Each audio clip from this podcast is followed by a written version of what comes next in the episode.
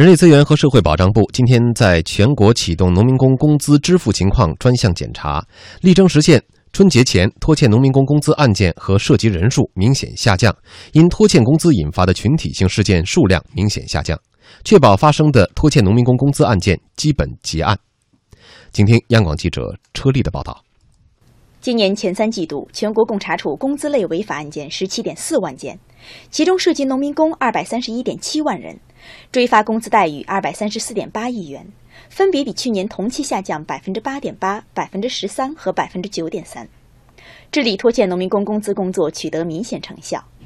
人力资源和社会保障部副部长邱小平表示，从十一月十五号到二零一七年春节前，在全国组织开展农民工工资支付情况专项检查，决定从十一月十五日，也就是今天，到二零一七年春节前。在全国组织开展农民工工资支付情况专项检查，要求以招用农民工较多的建筑市政、交通、水利等建设施工企业，以及劳动密集型加工制造、餐饮服务企业为重点，通过开展农民工工资支付情况专项检查，加大欠薪行为查处力度。促进问题及时有效整改。人力资源和社会保障部、国家发改委等十二部委日前联合发布通知，要求各地建立清理欠薪工作台账，逐一落实欠薪企业、欠薪人数、欠薪金额，做到欠薪问题不解决绝不销账。对无故拖欠农民工工资数额大、时间长、性质恶劣的企业，在依法进行处理的同时，将按照规定向社会公布并记入违法失信黑名单。对恶意拖欠农民工工资、情节严重的，还可依法责令停业整顿、降低或取消建筑施工企业资质，直至吊销营业执照。邱小平表示，要将保障农民工工资支付纳入政府考核评价指标体系，严格实行考核问责。通过排查，及时的发现啊拖欠工资的隐患，建立台账，逐项逐个的现实解决。我们提出来解决拖欠农民工工资问题。要实行属地管理，分级负责，谁主管谁负责。按照这样一个原则呀，要实行省级政府负总责，市县人民政府具体负责，有关部门协同监管，要把这些责任都落到实处。每到年末的时候，我们都会提到农民工工资问题。那么今年呢，又是有老问题，肯定也有新的挑战。整体的形势呢，依然是比较严峻的。近一段时间呢，各地也是在积极健全预防和解决拖欠农民工工资问题的长效机制，对于呃一些比较突出的问题进行了集中整治，获得了一些成效。今年前三季度，全国总共查处了工伤类违法案件十四点七万件，其中涉及农民工的是二百三十一点七万人。追发工资待遇二百三十四点八亿，分别比去年同期下降百分之八点八、百分之十三和百分之九点三。那么在看到成绩的同时呢，也应该看到保障农民工工资支付的工作形势还是比较严峻的，而且在建设领域，依然可以肯定的是，这是拖欠农民工工资的一个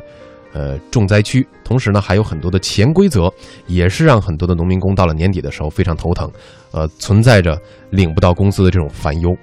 呃，那么比起往年，我们关注拖欠农民工工资问题，今年有哪些新的情况出现？啊，哪些新的问题值得我们来关注或者说警惕呢？我们请教一下两位观察员老师，田伟老师。我也没法回答是到底有出现哪些新的情况。呃，如果如果说这个我们可以明确判断的新情况，其实就是目前我们的经济出现了某种。啊，下行的趋势。嗯，那在这种情况下，就是当一个社会的整个的经济的这个链条在运转的时候，那每个环节都还可以。那么一旦出现停顿，可能就会出现，比如某个建筑工程的这种资金链断裂，那么可能就造成了整个的这个债务链啊出现问题。嗯，那就说民这个农民工作为其中的一环，而且同时是，也而且是这个最容易被。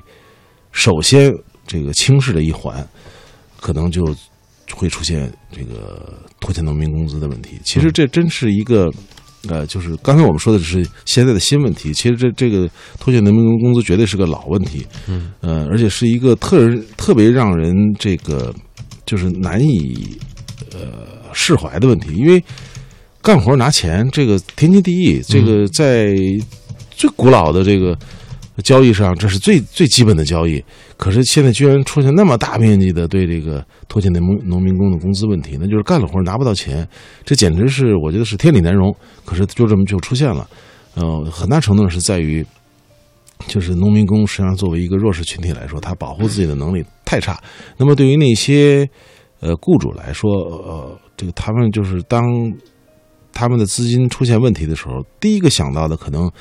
按说应该是工资，就是工资发放工资是应该放在最优先位置。嗯，可是，在这些人眼里，可能这个拖欠工资，就是用拖欠工资的方式来减少自己的资金压力，是变成首选。嗯所以就出现这么多的问题。呃，这么这么多年来都是中央不断的重视、重视、重视，然后发用各种各样的方法，但是到今天还是在还是在再次强调要重视，可见这个这个问题有多么的严重，收效甚微。嗯。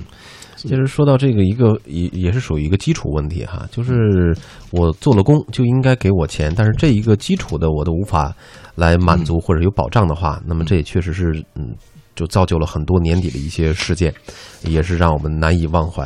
呃，农民工作为一个弱势群体呢，确实他们的权权益是应该得以保障的，而且每年我们也提哈，在呃年初的时候找到一份工作的时候，最好是签订一份详尽的。呃，合同啊，这个合同里面最好能够把薪资啊什么的也都涵盖在内。但是到了年底的时候，还是会出现刚才天伟老师所提到的，有一些呃，就是这个包工头也好，他们会首先把这一部分要发给工人们的工资作为资金周转的一个首要可以考虑的，就是减少的这么一个因素。呃，最后他也会有各种理由，包括这个资金链呃出现了问题啊，所以暂时无法保障。但是这个暂时为什么首先是让农民工来承担？